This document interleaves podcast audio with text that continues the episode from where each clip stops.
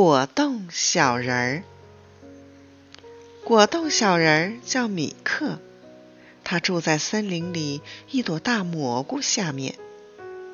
他很怕热，所以太阳出来的时候，他一般都躲在蘑菇下面睡觉，不然太阳一晒他就化了。果冻小人儿有一个浅红色的身体。无论他吃下去什么东西，别人都看得见。果冻小人最讨厌下雨了，一下雨他就东躲西藏。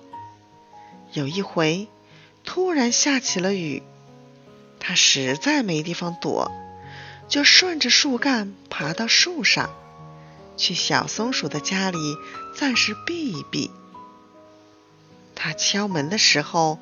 听见小松鼠用非常微弱的声音说：“米克，你自己推门吧，我我实在起不来。”果冻小人推门一看，小松鼠正躺在他的木头床上发着烧呢。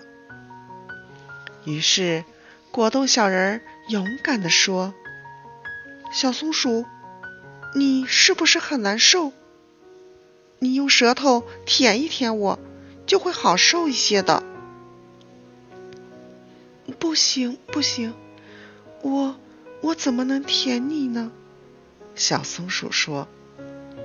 果冻小人不由分说，撑着一把笤帚的木头柄，一个撑杆跳，跳到小松鼠颤抖的唇边，一滚，果冻小人立刻瘦了一圈儿。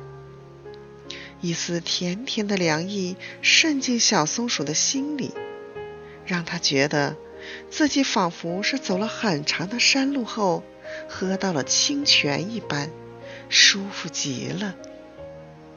果冻小人还要在小松鼠唇边滚动，小松鼠却将它从嘴边抱了下来，说：“别这样，米克，不然。”我的心里会很难受的。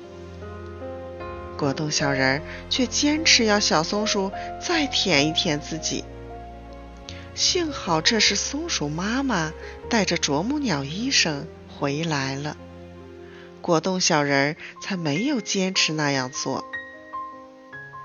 果冻小人就是这样，他虽然个头很小，却处处在替别人着想。